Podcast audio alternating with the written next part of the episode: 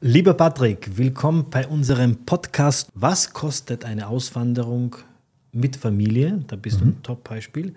Zum Beispiel nach Dubai. Das ist natürlich eine Frage, die sehr oft gestellt wird, aber auch sehr schwer zu beantworten ist. Das ist ungefähr so, wie wenn ich die Frage stelle, was kostet ein Auto? Ja? Also generell kommt es immer darauf an, wir haben natürlich, ähm, ich sag mal, in Dubai oder in New York oder auf Bali ganz andere Lebenserhaltungskosten. Ja? Ähm, ich kann dir sagen, wie es bei uns gewesen ist. Ähm, tatsächlich ist es in einer Summe relativ schwer darzustellen, weil ich persönlich ja auch als Investor mit unterschiedlichen ähm, Geldanlagen in verschiedene Projekte und so investiert bin.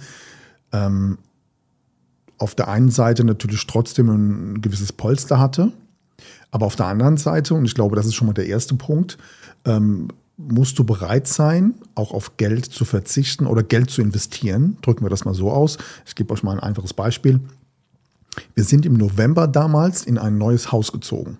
Ein nagelneues Haus, Neubau, alles ja, tippitoppi. In Deutschland. In Deutschland. Okay. Kurz vor unserer Auswanderung, also 2019. Und sind ja dann im äh, April, Mai 2020 ausgewandert. Das heißt, in dieser Phase hatten wir eigentlich dieses Haus zu 80 Prozent komplett neu eingerichtet, mit allen Möbeln. Jetzt kannst du dir vorstellen, was für ein Investment letztendlich alleine schon die Küche und so weiter, was da fällig wird. Und auf einmal triffst du die Entscheidung, du wanderst aus und kannst aber die Möbel oder einen Großteil natürlich nicht mitnehmen. Was passiert? Einige Dinge verkaufst du, versuchst sie zu verkaufen, natürlich deutlich unter dem jeweiligen Wert. Andere Dinge verschenkst du, ja, an wen auch immer. Ähm, und davon musst du dich einfach schon mal verabschieden. Das ist einfach ein Investment, das hast du ein paar Monate vorher gemacht und auf einmal weißt du, okay, da ist eine gute fünfstellige Summe, ist einfach schon mal weg. Ja. So, auf der anderen Seite glaube ich, macht es zum Thema, was kostet das, ist schon mal ein großer Unterschied, ob du als Angestellter hier nach Dubai kommst oder in die USA oder wohin auch immer, oder ob du dein eigenes Business hast. Und vor allem, wenn du so jetzt wie ich überwiegend online unterwegs bist, ist es für mich, spielt es überhaupt gar keine Rolle, von wo aus ich arbeite. Für mich verändert sich ja nichts. Das heißt, wenn du ein gut laufendes Unternehmen hast, das kontinuierlich Einnahmen und Cashflow generiert, dann hast du zwar immer noch ein Restrisiko, ja, weil du nicht genau weißt, okay, funktioniert das auch, wenn auf einmal deine Community und deine Kunden wissen, okay, der ist ausgewandert, der ist jetzt in Dubai, ja, oder wo auch immer das ist, wo auch immer du dich, äh, für welches Land auch du immer dich entscheidest. Aber das ist, glaube ich, schon mal ein großer, großer Vorteil zum Thema Cashflow und Unternehmertum, stabiles Unternehmen. So. Ich kriege aber natürlich mit, und da kannst du gleich natürlich ein bisschen mehr erzählen, es kommen ja manchmal Leute hierher äh, mit, den, mit den tollsten Vorstellungen.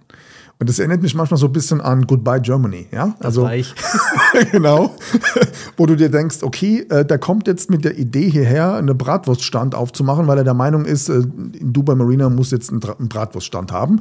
Und dann wundern sie sich, dass nach irgendwie sechs Monaten sie pleite sind. So, das heißt, Unabhängig dessen, was eine Auswanderung kostet, ist ja erstmal die Frage, wie ist denn deine Strategie? Wie sieht dein Geschäftsmodell aus? Wie ist dein Cashflow? Wie soll das zukünftig und äh, das Unternehmen zukünftig funktionieren? Ja, über welche Möglichkeiten generierst du deine Einnahmen? Um am Ende dann vielleicht zu sagen, mal angenommen, alles geht schief. Wie viel Rücklagen hast du, um beispielsweise sechs bis zwölf Monate von Null leben zu können? Also wenn du gar keine Einnahmen hast. Und dann spielt es natürlich auch wieder eine Rolle, wo lebst du? Lebst du hier in Dubai äh, im, im Burj Khalifa? Ja? Oder ziehst du ein bisschen weiter außerhalb hin? Ja, das ist ja wie in München oder Frankfurt auch. Lebst du mitten in der Innenstadt, hast du ganz andere Kosten, als wenn du irgendwie vielleicht 20 Kilometer außerhalb lebst. Und deswegen ist diese Frage so schwer zu beantworten in einer Summe. Ich glaube, viel wichtiger ist deine Strategie und das Geschäftsmodell, mit dem du hierher kommst. Jetzt bist du natürlich in der Situation, das ist dein Job, das ist deine Expertise. Du begleitest sehr viele Menschen. Das fängt ja allein schon steuerlich an, dass man damit keine Fehler macht. Ja? Oder eben dann zum Thema Business, Aufbau ähm, der Geschäftsmodelle. Da kannst du sicherlich auch mal ein bisschen eher von deinen Erfahrungen erzählen, ähm, was du da vielleicht schon so alles für äh, Dinge erlebt hast. Das heißt, zusammengefasst jetzt bei dir, du bist nach Dubai gekommen und mhm. du hattest dein Business mit im Gepäck. Ja. Perfekt. Ich bin nämlich genau dieses Goodbye Germany Okay. äh, Beispiel. Ich bin hierher gekommen ohne Strategie, habe mir sogar mit einer Rechtsanwältin auf der Shay Road einen Termin vereinbart, habe da zwei Kaffees bekommen für 2300 Euro. What? Diese Beratung war richtig teuer, ja, ja. Und ich war dann noch bei der Wirtschaftskammer hier in Dubai, um wirklich alles picobello vorbereitet zu haben, weil so sind wir irgendwie Deutsch-Österreich. Wir müssen ja alles bis zum letzten Punkt planen. Dann komme ich hierher nach Dubai mit meinen ganzen Infos im Gepäck und bumm, drei Monate später hat sich alles verändert. Also nicht nur die Skyline wieder von Dubai, sondern sogar die Gesetzeslage. So, und deshalb kann ich nur empfehlen, wie du sagst, wirklich eine Strategie zu haben. Meine einzige Strategie war einfach nur herzuziehen. Ich habe sehr viel damals Geld ausgegeben im ersten Jahr. Es war sogar so weit, dass ähm, bei meiner Familie und Freunden in, in Europa, in Österreich, sogar Wetten abgeschlossen worden sind, dass es Silly nicht schafft und wieder zurückkommt im ersten Jahr. Ne? Also das habe ich im Nachhinein erfahren. Das habe ich äh, damals nicht gewusst. Und ich habe hier tatsächlich, als ich angekommen bin mit dem Polster, das ich hatte von Österreich, also so circa 30.000 Euro an Ersparten, ähm, nachdem ich mein äh, Motorrad noch verkauft hatte, ne, bin ich hergekommen und das ähm, war sofort weg. Das war im ersten Jahr weg, weil damals gab es noch diese Mietchecks, musstest für deine ganze Jahresmiete das Geld sofort hinlegen, dann die Firmengründung. Dann habe ich noch, das war die beste Entscheidung meines Lebens, noch ein bisschen in Bitcoin eingekauft Okay. und somit war alles weg. Es war alles Geld war, was ich mitnehmen konnte. Mit meinen 30 Kilo Koffer hatte ich im ersten Jahr entweder ausgegeben oder investiert. Okay. Äh, ich habe bis heute die Bitcoins nicht angerührt. Aber das Geld, was ich damals investiert hatte, in die Wohnung, habe ich auch sofort zum Business gemacht. Ich habe eine Wohnung angemietet, eine Drei-Bedroom, also 150 Quadratmeter, und habe dann, um mir mein Leben hier in Dubai finanzieren zu können, die anderen Zimmer vermietet. Über Airbnb. Okay, cool. Ich bin in kurzer Zeit ein Superhaus gewesen. Ne? So, Okay. die Kehrseite von den Ganzen, ich musste selber die Toiletten putzen von den Gästen. Ja klar, Okay. wenn man hier leben möchte, wenn man sich entscheidet, in Dubai zu leben, Ja. dann darf man sich nicht schade sein, wirklich auch mal die Ärmel hochzukrempeln und zu arbeiten. Und du hast auch das Thema Burj Khalifa angesprochen. Ja, wenn du nach Dubai kommst und im Burj Khalifa leben möchtest, dann solltest du eine Strategie haben und ein laufendes Business.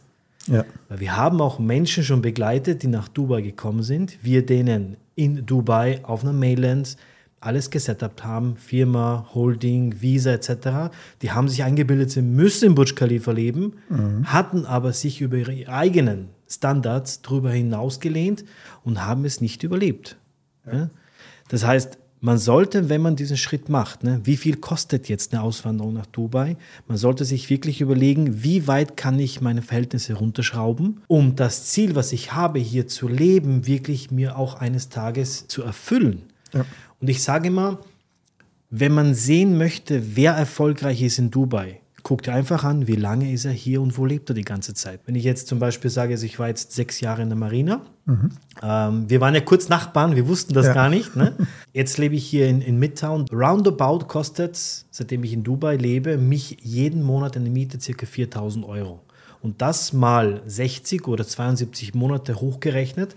Einfach nur das auf der Zunge zu gehen lassen. Was kostet dich ein Leben in Dubai? Ne? Ja. Und da sind wir noch nicht in Burj Khalifa. Aber man kann, wenn man möchte, auch in Dubai ähm, kleiner treten, günstiger, 15, 20 Minuten außerhalb des Stadtkerns für 2000 Euro im Monat, ja, mit Nebenkosten kalkulieren.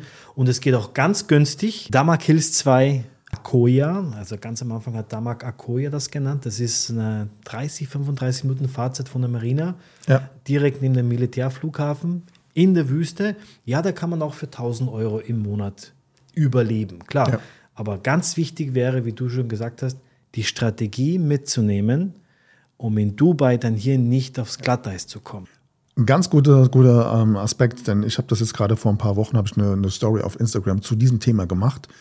Und weil du es gerade angesprochen hast, ähm, das ist auch mein Tipp an die Community hier. E- Egal wie viel Kapital du zum Auswandern hast, am Anfang geht es einfach nur darum, erstmal hier anzukommen, ja, das Game Dubai zu verstehen, ja, sich ein bisschen zu orientieren und vor allem nicht zu schnell, zu viel, zu unnötig Geld auszugeben. Also als wir hierher gekommen sind, war das bei uns so, wir haben die ersten zwei, drei Monate erstmal einem Hotel gewohnt. Ähm, auch ein bisschen außerhalb, ähm, in der Nähe von dem IBN, der, ähm, na wie heißt die Mall nochmal? Im Batuta Mall? Die Batuta Mall. Mhm. Batuta Mall, ja. Jebel Ali, ja. Genau, da haben wir erstmal gelebt ähm, für ungefähr, ja, wie du sagtest, 2000 Euro. Dann sind wir tatsächlich erst einmal für ein paar Monate nach Damak Hills 2 ja, mhm. Auch da haben wir erstmal eine Zeit lang gelebt. Das wussten wir jetzt. Also ich wusste das gar nicht, dass ihr in Damakis zwei Ich musste okay, gerade so schmunzeln, als du das erzählt hast. Und dann waren wir da irgendwie insgesamt ja mal sechs Monate etwa da. Und dann habe ich auch ein Gefühl gehabt für mein Business. Läuft das alles so? Passt das? Wie ist das mit der Familie, der Schule, ähm, die Anbindung? Wie weit ist überhaupt Damakils vom, vom Zentrum weg? Und wie man hier eben auf Englisch sagt, you get used to Dubai. Ja, du weißt, wie, wie funktioniert das Game hier. Und dann hast du einfach geringstmögliches Risiko, ja, denn ich kann mich noch daran erinnern, das Haus, das wir in Damakils ge gemietet hatten, war ein Miet, äh, war ein, ein Ferienhaus. Es war gar kein Mietshaus, sondern es war ein klassisches Ferienhaus. Warum?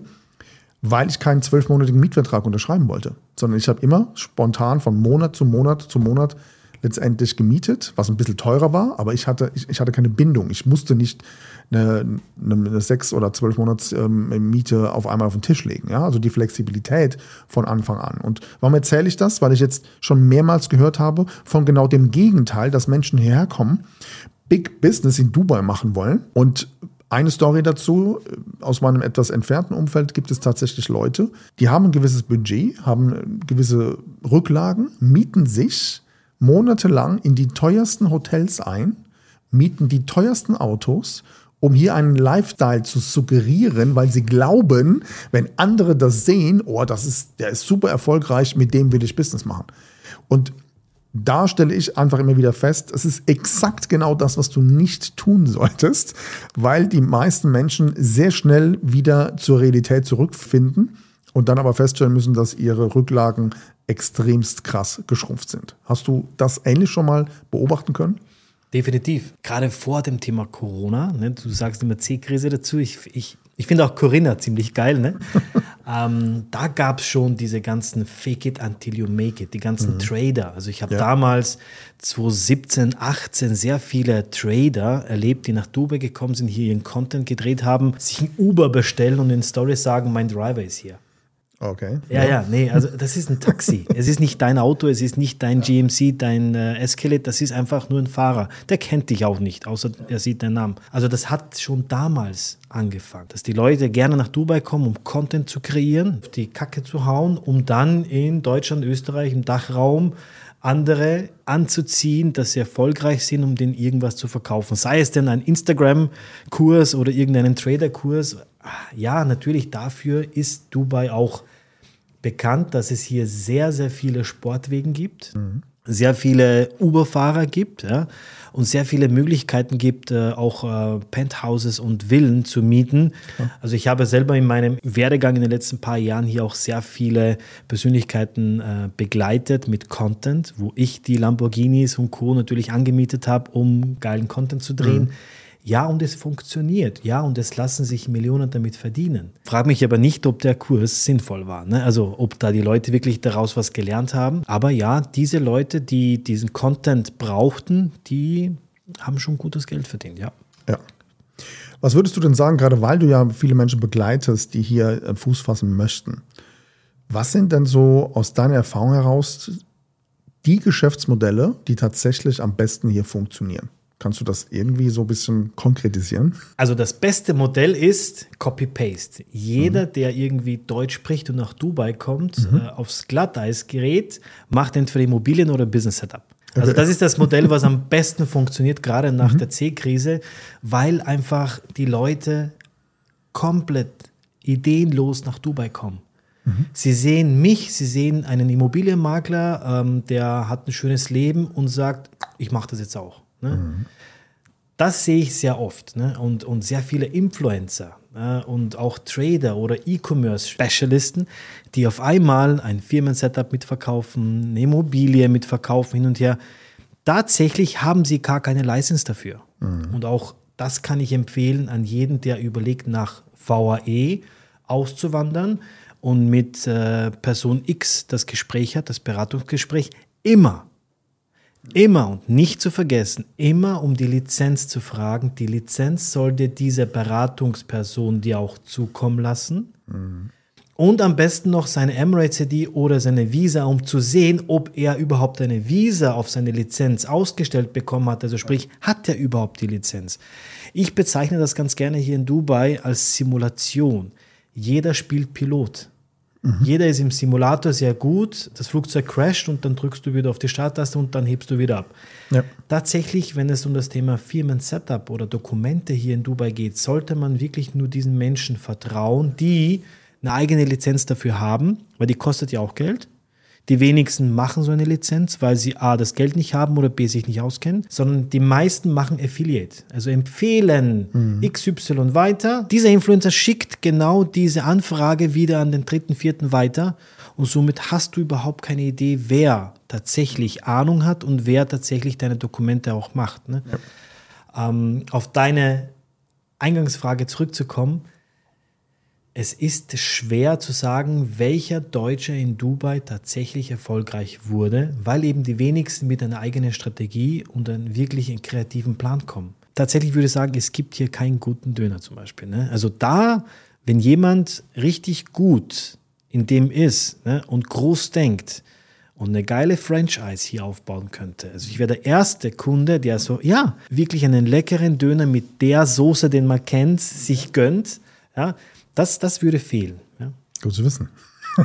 also, wenn jemand Bock hat, meldet euch. Was gut funktioniert in Dubai natürlich ist das Thema Online-Business. Mhm. Ne? Also gerade wenn man ähm, von Dubai aus arbeitet, die Zeitverschiebung ist sehr gut. Also Dubai mhm. liegt wirklich top, also geografisch zwei Stunden im Sommer und drei Stunden im Winter. Das heißt, man kann von Dubai aus super den deutschsprachigen Markt mit einem Online-Business betreuen. Ja. Das ist das, was ich glaube, äh, behaupten zu können, bei deutschen Zuwanderern hier oder eben äh, Expats in Dubai ganz gut funktioniert. Also da habe ich auch äh, jede Menge Kunden, die ein Online-Business haben, das Ganze erfolgreich auch machen.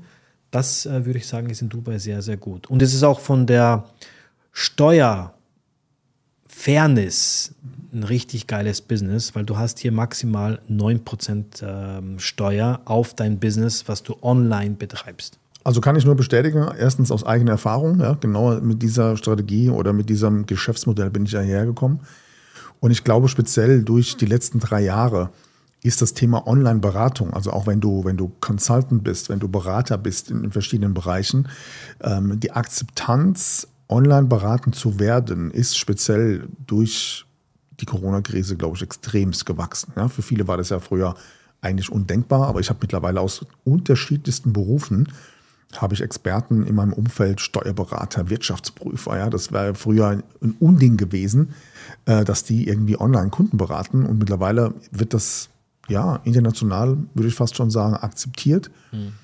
wir selber haben natürlich auch mittlerweile Mandanten in den Emiraten, aus Amerika. Ich habe einen aus China. Ja, also das ist einfach, glaube ich, mittlerweile ein, ein, ganz normal gängiges Business und ich kann es auch jedem nur empfehlen, letztendlich ähm, die Gelegenheit der Technologie von heute zu nutzen. Ja, das heißt, wenn du ein gewisses Expertenwissen hast, digitalisiere dieses Wissen, automatisiere dieses Wissen und baue dir damit einfach über Kurse ähm, oder über Academies letztendlich Content auf, um dann irgendwann früher oder später komplett selbst entscheiden zu können, wie du leben willst, wo du leben willst, mit wem du arbeiten möchtest. Und vor allem, wie und wo du leben willst. Ne? Dieses geografisch und finanziell frei zu leben, das habe ich in den letzten paar Jahren wirklich äh, schätzen gelernt. Das ist das, was ich nie wieder missen möchte. Nie wieder. Ne? Genau. Ja, also, wenn euch dieses Thema interessiert, wie wandert man am besten aus? Worauf musst du achten? Welche Geschäftsmodelle funktionieren? Äh, welche Möglichkeiten gibt es noch überhaupt, letztendlich diesen Schritt zu wagen? Dann würde ich sagen, lass uns gerne mal sprechen. Ihr habt die Möglichkeit, unter dem folgenden Link einfach mit uns mal einen Zoom-Call zu machen und wir dann einfach mal schauen, wo stehst du aktuell, was sind deine Ziele und wie können wir dich unterstützen. Und hierzu klickst du einfach auf www.patrick-greiner.de slash global verbal. Link dazu packen wir natürlich hier unten in die Show Notes rein. In diesem Sinne, lieber Silly, erste Folge ist im Kasten. Hat mal wieder super viel Spaß gemacht. Ich freue mich auf die zweite. Ich freue mich auch. Danke dir.